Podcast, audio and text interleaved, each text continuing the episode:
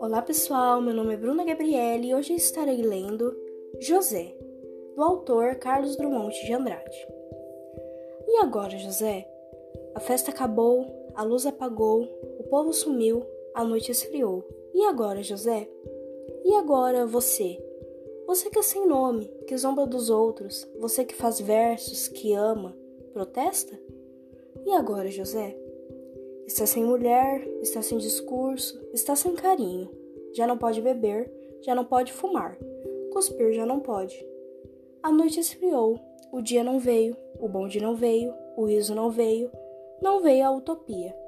E tudo acabou, e tudo fugiu, e tudo mofou. E agora, José? E agora, José?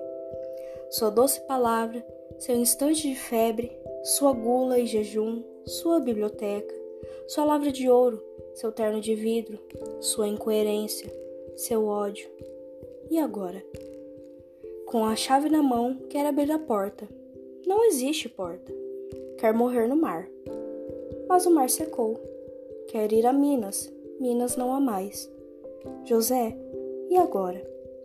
Se você gritasse, se você gemesse, se você tocasse a valsa vienense, se você dormisse, se você cansasse, se você morresse, mas você não morre.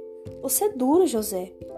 Sozinho no escuro, qual bicho do mato, sem teogania, sem parede nua para se encostar, sem cavalo preto que fuja a galope.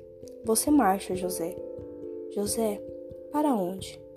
Espero que tenham gostado. Muito obrigado e até mais.